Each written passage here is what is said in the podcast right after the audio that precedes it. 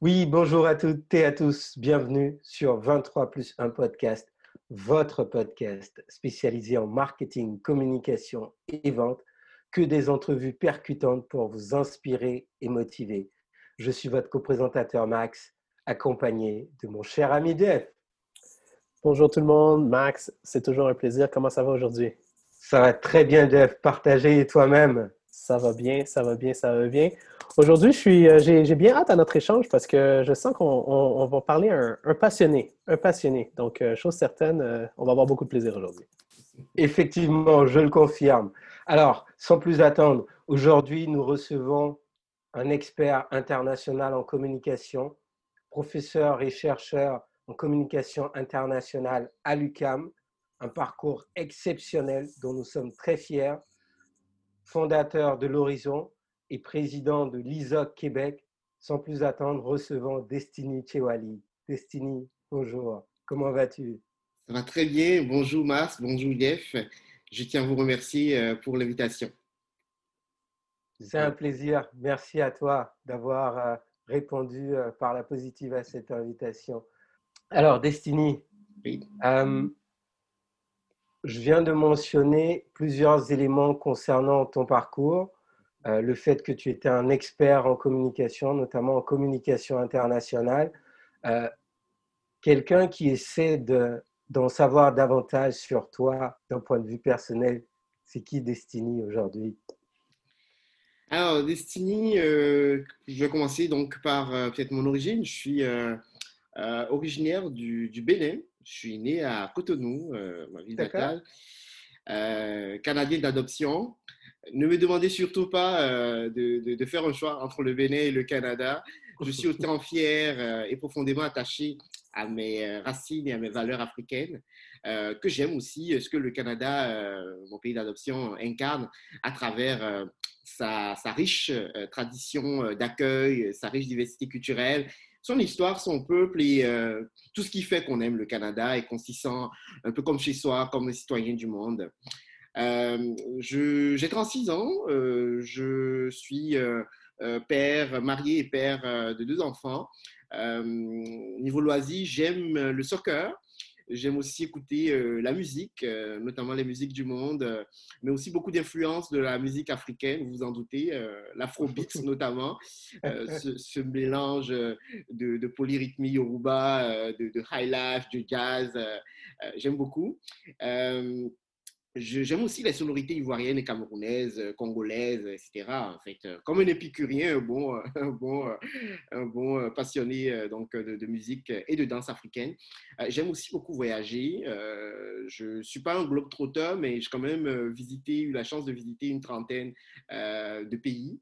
Bah, ça va. Oui, oui, pas bon, là, les avions sont cloués au sol, donc euh, ça me fait du bien euh, d'avoir les pieds euh, sur terre grâce à la pandémie. non, mais sérieusement, j'aime beaucoup aller explorer, justement, aller à la rencontre de, de, cultures et tout ça aussi contribue à enrichir le parcours que j'ai pu avoir. As-tu une destination en particulier qui, qui t'a marqué ou des destinations qui t'ont marqué? Ah, oui, il y en a plusieurs qui m'ont marqué, mais euh, euh, s'il y en a une en particulier, peut-être euh, qu'on pourrait retenir, ce serait mon voyage à Tombouctou en 2009. Tombouctou, vous, connaissez peut-être l'histoire, donc cette, cette perle hein, et cité historique du savoir. Alors j'y étais dans le cadre d'une mission de coopération entre la région Rhône-Alpes en France et, euh, la région de Tombouctou. Et c'était pour aller euh, se préoccuper de ce qui se passait avec les, manuscrits de Tombouctou, les fameux manuscrits, euh, avec tout un art de numérisation, de sauvegarde, une véritable tradition de, familiale qui se transmet là-bas. Et j'y étais justement quelques temps avant que la zone sahélienne le soit encline à des attaques djihadistes. Et vous savez, euh, il y a beaucoup de manuscrits qui ont été euh, brûlés. Et euh, j'en ai quand même retenu tout un, tout le charme associé, en tout cas, à ce, à ce voyage-là dans le désert subsaharien. Excellent. Et, et, pour ce grand voyageur qui a visité plus de, plus de, plus de 30 pays, quand il était à Cotonou, dans sa jeune enfance, à quoi est-ce qu'il rêvait de, devenir? Alors, bonne question. Lorsque j'étais enfant, je rêvais, euh, un peu d'ailleurs comme tous les enfants, euh, de, devenir pilote. Hein. C'est parce que euh, j'imaginais la sensation de liberté que pourrait procurer, par exemple, aux pilotes le fait de voler librement comme des oiseaux migrateurs, d'explorer mille et horizons, différents univers. Euh, j'étais aussi euh, convaincu que les gens qui font ce métier, euh, ils doivent certainement avoir une énorme fierté là, d'être aux commandes d'une grosse machine, de, de, juste pousser la manette des gaz et de décoller de la piste. Et aussi ce qu'ils doivent ressentir comme sentiment d'accomplissement à chaque fois qu'ils atterrissent aussi. donc oui, ça me fascinait, ça me, ça me faisait un peu rêver. Mais disons que à l'adolescence, mon rêve a un peu évolué. je rêvais plutôt de devenir avocat. Euh, là, c'était quand j'étais au lycée euh, et que je commençais à, m'orienter vers des études littéraires en lettres. Euh, puis après, journaliste et aussi diplomate. Donc, j'aime en fait beaucoup, tous les métiers qui sont reliés à la pratique d'un art oratoire et à la négociation aussi, par exemple, ou à la communication tout simplement. mais j'avoue que j'avais plus de préférence pour, pour la diplomatie. Et d'ailleurs, euh, à l'obtention de mon diplôme d'entrée à l'université, euh, je me suis euh, retrouvé face à un, gros dilemme. Il fallait soit décider de poursuivre mes études supérieures dans le domaine des relations internationales et de la diplomatie, parce que j'étais le lauréat d'un concours national d'entrée à, l'École nationale d'administration publique au Bénin. et au même moment, Merci. Mais au même moment, justement, j'avais obtenu aussi une bourse de l'Agence marocaine de coopération internationale euh, pour aller poursuivre mes études euh, en sciences de l'information et de la communication à Rabat. Euh, j'avais deux choix là aussi. Il fallait peut-être Rabat ou soit Tanger pour faire de l'interprétariat, la traduction. mais j'ai pris la voie des sciences de l'information et de la communication.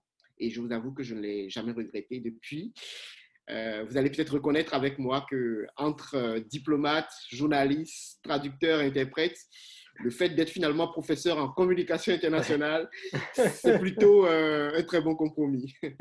Donc, euh, dans ce destiné, je suis curieux à savoir qu'est-ce qui a fait pencher la balance dans ta décision, parce qu'on s'entend que tu avais deux choix qui étaient quand même, euh, qui, qui sont notables, mais qui, qui, qui, auraient, eu, qui auraient été autant pertinentes sur les plans d'expérience et, et de parcours.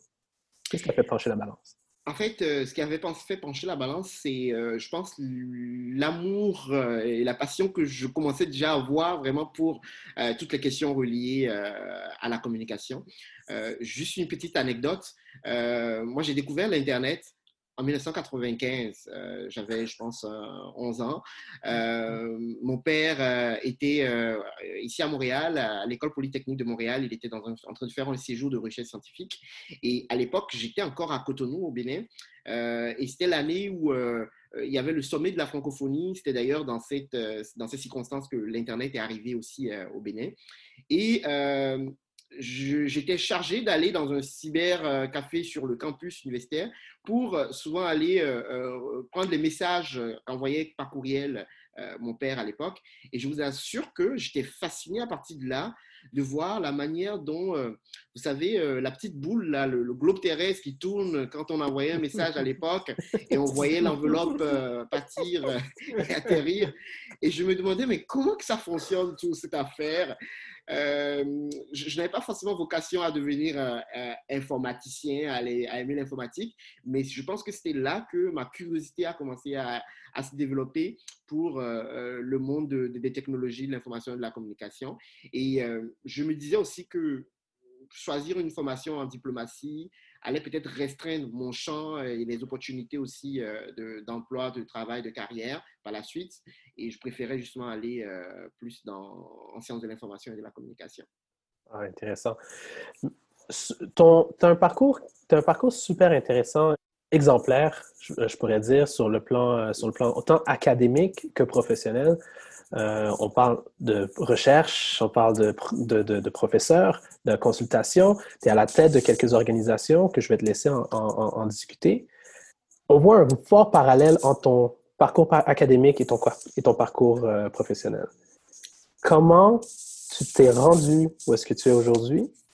Qu'est-ce qui a fait qu'aujourd'hui que tu réussisses à pallier autant l'informatique que la communication? Très bien. C'est une question fort pertinente et euh, là, vous me confrontez un peu à, effectivement à mon miroir, hein, au reflet de mon, de mon parcours et euh, un peu de ce parcours justement très hybride, si on peut dire, qui était tout le temps euh, à l'articulation de, de, de l'académique et du professionnel du terrain. je vais peut-être simplement recommencer à situer un peu chronologiquement euh, comment les choses ont évolué depuis que j'ai quitté le Bénin euh, en 2001 après euh, l'obtention de mon diplôme d'entrée à l'université. Donc, j'ai d'abord atterri à Rabat, donc à l'école des sciences de l'information, où j'ai eu un cycle de formation de 4 ans, 2001-2005, qui a été sanctionné par un diplôme d'informatiste informatiste, euh, à l'époque, c'était pour désigner euh, les personnes qui s'occupent justement de tout ce qui était archivage électronique, euh, administration électronique des systèmes d'information. Et d'ailleurs, mon mémoire à l'époque avait, porté sur l'informatisation des administrations marocaines. Euh, suite à cela, je suis rentré au Bénin où j'ai passé une année au Centre culturel français, aujourd'hui Institut français de Cotonou, euh, pour avoir une première expérience professionnelle euh, dans le milieu de la documentation et des sciences de l'information. Et j'ai poursuivi après à Grenoble pour euh, poursuivre mes, études supérieures, donc un master recherche en sciences de l'information et de la communication, euh, suivi euh, d'autres études de master toujours aussi à, à, Toulouse cette fois-ci, en administration électronique. Et je finis en 2008 par une opportunité d'emploi à l'Agence mondiale de solidarité numérique, qui est une agence de coopération dans le domaine du numérique, dans le domaine de la lutte contre la fracture numérique. Euh, c'était un peu comme le bras droit de l'Agence française de développement sur toutes les questions qui avaient lien avec euh, le numérique, la diffusion des, des TIC, des technologies de l'information et de la communication, notamment d'un point de vue euh, de, la solidarité avec les pays du Sud. Et là, j'avais un rôle vraiment de ICT for Development, comme on le dit, là, TIC pour le développement. Donc, j'étais comme un manager de, de, projets de recherche, de projets d'études. Et j'occupais cet emploi en même temps que je faisais ma thèse de doctorat. Euh, c'est une thèse de doctorat euh, qui portait justement sur euh, l'évaluation des politiques et des programmes de coopération internationale dans le domaine du, numérique. à la suite de ça, j'ai soutenu donc ma thèse 2013 et j'ai immigré, c'est là où j'ai immigré, je suis venu m'installer ici au Canada. J'ai dû repartir je, n'aime pas dire euh, de zéro parce qu'on vient toujours quand même avec un, background et un parcours, euh, notamment moi j'étais en début de carrière euh, déjà. Et ici, justement, la question se posait de savoir est-ce que je prenais l'option de tout de suite entrer à l'université ou d'aller sur le terrain, le marché de l'emploi? Et vous le savez, l'entrée à l'université n'étant pas évidente, il a fallu d'abord, dans un premier temps, que je fasse mes, euh, mes, mes, preuves sur le marché de l'emploi euh, au Québec. Et j'ai commencé euh, chez Bell. J'ai commencé vraiment au bas de l'échelon, si on peut le dire, là, avec mm-hmm. une job de, de, de, de, de télévendeur, donc conseiller marketing. je vendais des produits de, de, de Bell, téléfibres, Internet, etc. Euh, d'ailleurs, ça m'a, j'ai eu un peu de succès parce que je, me suis découvert justement mon âme de vendeur et de marketeur. Là. Euh, j'étais souvent top vendeur, j'avais des bonis, mais je ne me suis pas contenté de cela. Je, me suis, euh, je savais d'où je venais et euh, je savais aussi où j'allais. Et pour moi, j'étais persuadé que c'était juste euh, une étape dans, mon, dans mon parcours. ça a été une étape très instructive, bien évidemment. Ça m'a permis, comme je vous le disais, de renforcer un peu mes connaissances dans le domaine du, du, marketing. Et puis, pendant que je faisais cet, j'occupais cet emploi-là, je continuais à faire des publications académiques, des publications d'articles euh, scientifiques et d'aller à des, colloques, à des conférences. Et c'est comme ça que j'ai rencontré euh, la personne qui est devenue mon, futur euh, employeur à l'UQAM.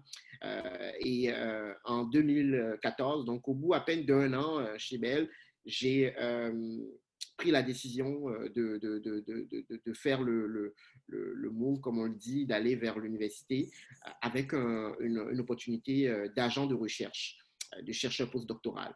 Et, et en même temps, j'avais l'opportunité de donner quelques cours en tant que chargé de cours. donc ça, je l'ai fait pendant quatre ans. Je vous avoue que c'était quand même une forme de de, précarité, hein, parce qu'on euh, on était souvent rémunéré au contrat, donc c'était selon les contrats de recherche. Il fallait s'accrocher. Je me considère à la fois comme privilégié, chanceux, mais euh, j'ai vraiment fait mes preuves et j'ai essayé de, euh, de, démontrer que je voulais vraiment poursuivre ma carrière académique à l'université. Et c'est comme ça que l'opportunité s'est présentée en 2018 pour devenir professeur en communication. Tu as mentionné que ça a été une période un peu précaire. Qu'est-ce qui t'a motivé ou tu vois, qu'est-ce qui t'a poussé à, à, tout de même garder le cap sur ton objectif ultime? Alors, euh, il faut dire que euh, le plus important euh, quand on est dans un parcours d'immigrant où on, est presque comme obligé de, de, de, refaire ses preuves et de, de, de faire un peu, disons, justement preuve d'abnégation, d'endurance. euh, le plus important, c'est justement de, de, pouvoir avoir un objectif et d'avoir un cap. Et moi, mon objectif, euh, c'était vraiment euh, de, de, pouvoir poursuivre une carrière en, en, recherche dans mon domaine de prédilection, la communication. Et euh, ce faisant, les décisions n'ont pas été faciles à prendre. Hein. Quand je quittais, quand je démissionnais de chez BL, alors que j'étais team leader, à un moment donné, j'avais une belle promotion, je faisais la fierté du plancher, comme on le dit, parce que vous savez, il y avait beaucoup d'immigrants qui occupaient ce genre d'emploi-là. Et euh, pour eux, ben, j'étais comme un, exemple. Là, et, personne n'a compris d'ailleurs pourquoi du jour au lendemain, j'ai décidé d'abandonner euh, euh, ce poste-là, de démissionner, pour aller à l'université, sachant que à l'université, on me proposait juste un contrat euh, normalement de six mois. Hein. Euh, donc, euh, je n'avais même pas, c'était pas pour un emploi permanent là. J'ai vraiment pris un risque, mais moi je ne voyais pas le risque, je voyais l'opportunité. Et c'est ça qui est important. Il faut hmm. toujours voir loin, au-delà de, ce que, de ce que vous avez sur le moment, et toujours vous dire que dès qu'on vous tend une perche et que vous la saisissez, vous avez la possibilité, bien évidemment, de, de, vous ouvrir d'autres portes insoupçonnées. Effectivement, effectivement. En tout cas, c'est un, un, un, très beau rappel. Alors, moi, je regarde euh, Destiny qui part de Cotonou au Bénin, qui arrive au Maroc, du Maroc se retrouve en France, de la France se retrouve au Québec et qui aujourd'hui est à la tête de plusieurs organisations, dont notamment l'ISOP Québec. Comment tu fais? Est-ce que tu peux nous expliquer un peu ce, parcours-là et puis surtout d'être à la tête euh, de, de l'ISOP Québec, par exemple? C'est une euh, question euh, très importante parce que effectivement, on me le demande souvent comment tu fais avec mes multiples casquettes, ambitions, projets, engagements. en fait, euh, moi, même si la, recherche euh, me passionne, je, n'aime pas cette image d'un chercheur qui serait isolé dans sa tour d'ivoire et qui, euh, d'en haut là-bas, jugerait ou analyserait la société. Non, je, suis un, un, chercheur plutôt vraiment collé au terrain. Euh, je suis un homme de terrain, un praticien. Euh, je suis même, des fois, je me définis même comme un entrepreneur académique un peu. Euh, Excellent. Je l'aime, celle-là. Entrepreneur académique. J'adore. Puisque, effectivement, en faisant de la recherche, je, je, je m'implique dans des projets qui ont toujours euh, une finalité, peut-être par exemple d'orienter euh, la prise de décision euh, publique, politique, ou de faire le lien simplement entre le monde industriel, le monde technologique, le milieu professionnel privé et justement le monde universitaire, la recherche. donc, j'ai toujours été impliqué dans des processus de recherche-action, de recherche appliquée, et j'ai toujours gardé aussi euh, un peu euh, ma casquette justement d'expert conseil, euh, parce que j'ai eu souvent beaucoup de sollicitations pour participer à des, à des mandats d'études, de réalisation d'études ou de formation, de renforcement de capacité dans le domaine du numérique et de la communication pour euh, le compte de gouvernement, d'organisations internationales, l'OIF, l'UNESCO, euh, la Commission européenne, etc. Et euh, en arrivant à l'université, quand j'ai eu la possibilité d'avoir confirmé ce poste de professeur en communication internationale, pour moi, c'était comme finalement la synthèse de, tout mon mmh. parcours et en même temps l'occasion d'avoir les coups des franges pour définitivement valoriser et agréger ces différentes expertises-là. Et donc, j'ai continué à faire ce que je savais faire le plus, c'est-à-dire, euh, en plus de mes tâches d'enseignement maintenant, euh, j'ai poursuivi ma recherche, mais surtout, je continue à m'investir euh, dans, des, dans, des, dans, des, dans, des, dans des missions, dans des mandats pour le compte de différentes organisations et d'organismes gouvernementaux, paragouvernementaux aussi. et j'ai donc créé Horizon, qui est un observatoire de recherche associé à une chaire UNESCO en communication et technologie pour le développement. Euh, oui, c'est un peu mon bébé, euh, mais euh, en même temps, il y a le défi qui vient avec. On, est, on est fondateur d'un organisme comme un observatoire, c'est de pouvoir justement assurer la pérennité, donc le financement des recherches, le développement des, partenariats et surtout la réalisation d'études qui, et de recherches qui contribuent vraiment à, à faire mieux comprendre un peu les, les, processus de transformation numérique de notre société. C'est à ça que sert euh, Horizon. Et à côté, euh, mon engagement communautaire, donc je suis euh, président du conseil d'administration de l'Internet Society Québec. Vous imaginez bien évidemment qu'avec tout ça, des fois, on passe des nuits blanches, des fois, on a du mal à concilier vie familiale et, et, et, et, vie professionnelle. Mais en même temps, c'est ça, euh, tous les passionnés vous le diront, là, euh, euh, quand on ne le fait pas quand c'est encore temps et quand on est dans, dans, la fleur de l'âge, c'est pas dans 20 ans, dans 30 ans qu'on le fera parce qu'on n'aura peut-être pas la même énergie. C'est un, bon point, mais je vais renchérir sur ce que tu mentionnes. Tu, tu, tu, dis que c'est, on voit les multiples chapeaux professionnels, académiques et, et, autres. Comment tu fais pour gérer justement tout ce temps et de, de d'être capable de, de, donner ton meilleur dans toutes ces, dans toutes ces initiatives? Alors, euh, moi, euh, l'un des, euh, des premiers défis, obstacles auxquels je suis tout le temps confronté, c'est une bataille contre moi-même, là, des fois, c'est la question de la procrastination. Vous imaginez quand vous, avez, vous êtes autant sollicité, que vous avez autant de projets, vous êtes engagé sur autant de projets avec des échéances qui parfois se chevauchent, vous n'avez pas le droit à l'erreur. Vous devez livrer, vous devez être vraiment au rendez-vous et les projecteurs sont braqués sur vous, on attend beaucoup de vous. Mmh. Euh, surtout quand vous ne savez pas dire non hein, aux sollicitations, là, comme, moi. Et, donc, euh, ça prend forcément beaucoup d'organisation donc dans la gestion euh, du temps. je vous dirais qu'heureusement, j'ai un credo qui fait que, justement, j'avance beaucoup. vous savez, c'est Albert Einstein qui dit que la vie, c'est comme une bicyclette. Là, il faut toujours avancer parce que sinon, à un moment donné, si vous arrêtez, vous allez perdre l'équilibre, vous allez tomber là. Et, et moi, on dirait que ça me suit un peu. J'aime toujours avancer. J'ai pas peur du défi. J'ai pas peur de, des engagements. Euh, je, saisis les opportunités. Je ne vois pas les risques d'abord, avant tout. Je vois toujours euh, euh, justement la possibilité de réaliser quelque chose et de, livrer quelque chose qui va être utile pour la société. Et du coup, ça, ça me permet de, franchir les différents obstacles tout en arrivant à gérer mon temps. Parlant du temps, là, je vais terminer là-dessus. Euh, une autre anecdote euh, et qui reflète un peu un trait de ma personnalité. Vous savez, par exemple, je n'aime tellement pas faire du surplace. Je n'aime tellement pas euh, stagner que quand je me retrouve, par exemple, pris dans un bouchon, je ne prends pas les voies illégales, là, je ne vais pas faire la coup de fil, etc. Mais je vais chercher à trouver un itinéraire alternatif, même si c'est plus long, mais en autant que j'avance, euh, j'avance, voilà. Et, ça, ça, je trouve que ça en dit beaucoup sur euh, même euh, comment ça se transpose dans, dans ma vie professionnelle. D'accord. J'aime les obstacles, mais les obstacles sont là pour être contournés, en fait. Effectivement, effectivement. Et avec ce parcours exemplaire, aujourd'hui, quelqu'un qui te pose la question de savoir quelle est l'une des réalisations que tu as le plus apprécié Je sais qu'on ne peut pas faire une sélection, mais selon toi aujourd'hui, qu'est-ce qui te fait le plus plaisir au regard de toutes ces réalisations-là? Alors, je, vais en, je vais en citer, euh, je vais en citer, je vais en citer deux.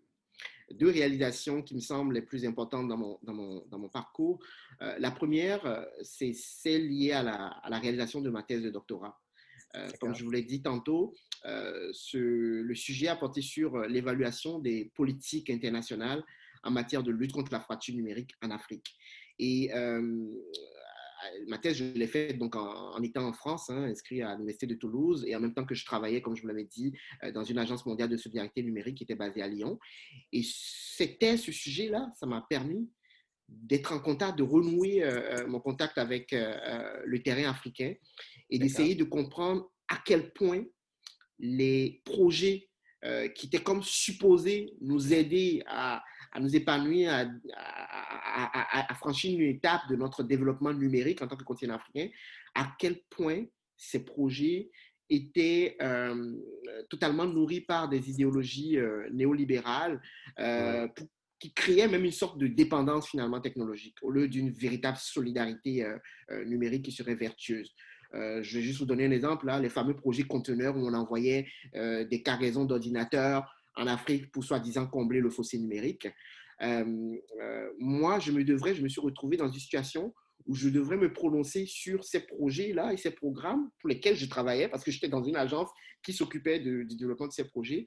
Et en même temps, quand j'allais sur le terrain, que je rencontrais les fameux bénéficiaires de ces projets-là, je trouvais à quel point on ne tenait pas compte, par exemple, des enjeux liés à leur formation, comment ils vont s'approprier ces outils-là. On était dans le tout technologique et on en oubliait des fois des questions de base du genre, ben, euh, comment concrètement ils vont l'utiliser pour euh, leur vie, leur réalité quotidienne. Euh, et, donc, ça faisait qu'il y avait des projets qu'on appelle les fameux éléphants blancs, hein, des projets de tableaux numériques interactifs qui étaient envoyés en Afrique et qui restaient dans la poussière parce qu'il n'y avait même pas d'électricité dans les villages dans lesquels on les envoyait. Et donc, ma, ma thèse a je ne veux pas dire dénoncer, mais révéler un peu ce, travers-là de la coopération internationale et du business, de la, de la, de, de, de, la solidarité, de l'humanitaire autour des enjeux de communication et de numérique et de diffusion des technologies de l'information et de la communication. Ensuite, la deuxième réalisation qui m'apparaît la plus importante au cours de ces dernières années, c'est beaucoup lié à, tous les travaux de recherche que j'ai menés sur la diversité des expressions culturelles en ligne. D'accord. Le contenu, comme sujet. Oui, nos contenus québécois, canadiens, nos contenus francophones, nos contenus africains, où est-ce qu'ils sont présents, où est-ce qu'ils circulent en ligne? Écoutez, euh, c'est tout un pan de recherche. Euh, moi, ça me prend comme 4-5 ans que je travaille là-dessus avec des grandes organisations comme euh, l'UNESCO, comme l'Organisation internationale de la francophonie. Et l'une de mes plus grandes fiertés, c'est d'être arrivé aujourd'hui à contribuer à sensibiliser les décideurs publics à travers mes études, à travers mes recherches, sur la nécessité d'encadrer, de réguler les, les, grandes plateformes numériques et, tous ces acteurs-là, ces géants du web, euh, qui ne tiennent pas forcément compte, par exemple avec les algorithmes, euh, des enjeux de visibilité des contenus euh, locaux africains, des contenus francophones, de la riche diversité culturelle qui peut exister et qui n'est pas vraiment visible en ligne. J'ai l'habitude de dire que, par exemple, si on prend les contenus africains, ils sont en situation de minorité invisible. Et ça prend des politiques publiques, ça prend des politiques, des stratégies numériques, des politiques culturelles pour promouvoir ces, euh, ces contenus-là euh, dans l'environnement numérique. Et on a appelé, on a beaucoup parlé de, de, découvrabilité de contenu. Ça, c'est ce sur quoi j'ai beaucoup travaillé ces, ces, ces derniers temps. C'est en, sorte, en quelque sorte la promotion et la circulation de nos contenus en ligne. Et aujourd'hui, je suis très fier et heureux de voir que le ministère de la Culture et des Communications du Québec, Patrimoine Canada, le ministère des Affaires, Affaires mondiales Canada, euh, ça, ce n'est que pour citer les organismes gouvernementaux, mais aussi du côté euh, privé, on a des entreprises euh, de l'Internet qui commencent maintenant à être sensibilisées à ces mhm. enjeux-là. bravo.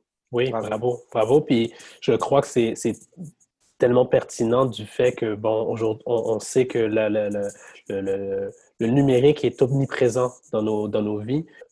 Avec toute l'information qui est accessible, oui, la francophonie, oui, les communautés méritent d'être découvertes. Absolument.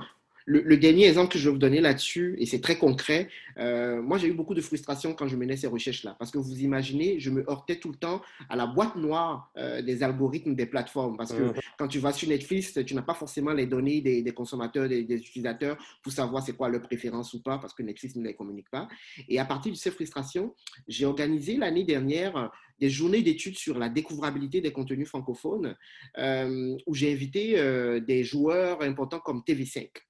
Et un an plus tard, aujourd'hui, je suis heureux de voir qu'avec TV5, on est enfin engagé dans un partenariat qui vient d'être annoncé il y a juste deux semaines, partenariat entre l'UCAM et TV5, pour que TV5 mette à notre disposition euh, les, données d'utilisateurs, pas les données personnelles, hein, les données d'usage euh, de ces utilisateurs de, plateformes numériques de TV5 euh, Monde. Et ça, ça nous ouvre toute, un, un, toute une possibilité euh, de, de, mesurer justement à quel point les audiences francophones euh, sont intéressées ou pas euh, par quel type de contenu, etc. Et avec, avec, avec tout ce beau parcours-là, toutes ces belles réalisations, on suppose qu'à côté, tu as des passions. Est-ce que tu peux nous en, nous en parler, nous dire quelque chose? Oui, effectivement, euh, euh, à côté euh, de ma passion pour la, recherche, ou je dirais en, complément, comme je vous le disais, j'aime beaucoup aller à la rencontre des cultures. J'enseigne d'ailleurs dans mes enseignements, j'ai la chance d'enseigner des cours en communication interculturelle et internationale. Et, et, donc, le dialogue des peuples, le fait de pouvoir voyager, mener même des démarches presque anthropologiques ou ethnographiques, c'est quelque chose qui, qui, qui souvent me passionne. Mais malheureusement, je n'ai pas forcément le temps de m'investir euh, euh, beaucoup là-dedans. Euh, autre passion que j'ai je, aussi, je l'avais souligné en début d'entrevue, c'est la, la, la, musique. ma passion pour la musique, pour la musique africaine notamment et la danse africaine. ça me permet justement de me défouler quand on a accumulé des fois des charges de travail et, beaucoup de, de stress. Une chanteuse, un chanteur? Oh euh, Là, c'est dur. Là, c'est dur. Là, c'est dur. je pense pas qu'il s'est préparé pour celle-là. Là. Mais on veut une réponse. On veut une réponse. une, chanteuse ou un chanteur préféré? Oui, oui, oui. Oh, ben, je ne vais pas regarder loin. Hein. Je, vais, je vais prendre juste euh, notre symbole euh, oui. Angélique Kidjo, hein, qui a remporté plusieurs Grammy et qui fait la fierté de la musique béninoise. Et africaine et africaine et africaine. Mais sinon, après, euh, j'aime aussi beaucoup les artistes nigérians parce qu'ils font euh, de. J'ai toujours été baigné, moi, dans, dans la musique de, de Fela euh, parce que mon père le jouait beaucoup. Oui, Donc, quand je vous parlais de l'afrobeat, ça commence effectivement par là, là les, années 70-80, mais jusqu'à la nouvelle génération hein, avec. les Davido, les Whisky, les Burna Boy, voilà. Alors malheureusement, Destiny, on aurait voulu continuer cette entrevue, cette très belle entrevue plus longuement, mais euh, on arrive à la fin. Je pense qu'on aura une deuxième, une deuxième partie, ça c'est sûr. Euh, on arrive à ce qu'on appelle nous la minute signature, qui est une minute où tu nous partages euh, une phrase d'inspiration ou, même de la motivation. et au regard de tout ce qui se passe actuellement dans le monde avec le confinement, les événements, par exemple, tu parlais de Fela, les événements au Nigeria, qu'est-ce que tu veux envoyer comme, comme message? Alors, euh, moi, j'ai eu beaucoup euh, de grands penseurs de ce monde et de grandes personnalités qui ont influencé euh, mon parcours. Hein. je me rappelle que quand j'étais encore plus jeune, euh, avec ma taille très courte, je me faisais souvent taquiner dans les cours de récréation de l'école. Et euh, mon leitmotiv, euh, ça venait beaucoup de la, de de la citation de, de, Martin Luther King qui disait Sois le meilleur, quoi que tu sois. Ce n'est pas par la taille que tu vaincras, mais sois le meilleur, quoi que tu sois. Ça, ça m'avait beaucoup, ça, me motivait beaucoup et je l'utilisais euh, comme euh, justement leitmotiv, des fois pour finir premier de la classe. Mais ce n'était pas ça seulement le, but. Par la suite, j'ai beaucoup été influencé par les, citations de Nelson Mandela et une en particulier euh, qui, donne aussi du, courage à tous ceux qui entreprennent. il disait souvent, Mandela, que cela semble toujours impossible jusqu'à ce qu'on le fasse. Donc, euh, quand on ne le fait pas, on a l'impression qu'on a des murs devant nous. Et euh, pour tous les parcours d'immigrants, là, euh, je, me dis, ça prend de, de, croire en vos rêves, de, croire en vous et de vous lancer. Et vous allez voir que, en fait, ce que vous pensez impossible, mais en réalité, c'était à, votre, à votre portée. Et un dernier message pour justement, vu le contexte d'obscurantisme dans lequel on est plongé actuellement, ça aussi, je pense c'était aussi une parole de, Mandela qui disait En faisant scintiller notre lumière, nous offrons aux autres la possibilité d'en faire autant. Et je pense que notre monde a besoin de plus, de plus en plus d'inspiration, de personnes qui font scintiller leur lumière pour en inspirer d'autres et de partager la vertu, la bonté, voilà, toutes ces valeurs dans lesquelles on se reconnaît en tant qu'humain. Mais ben, en tout cas, m'as donné un peu la chair de poule avec, avec, avec, avec ton, ton, partage et on doit te, te, remercier infiniment, oui, pour ton partage, mais également pour tout ce que tu fais dans le bien commun de de, nos communautés et euh, de, notre, la francophonie et, ainsi de suite. Donc, merci infiniment d'être avec nous, d'avoir été avec nous. Merci beaucoup à vous. Le plaisir était partagé. Euh, j'ai beaucoup apprécié euh, justement d'avoir témoigné un peu, ne serait-ce que modestement, de ce parcours-là en espérant que ça puisse inspirer d'autres.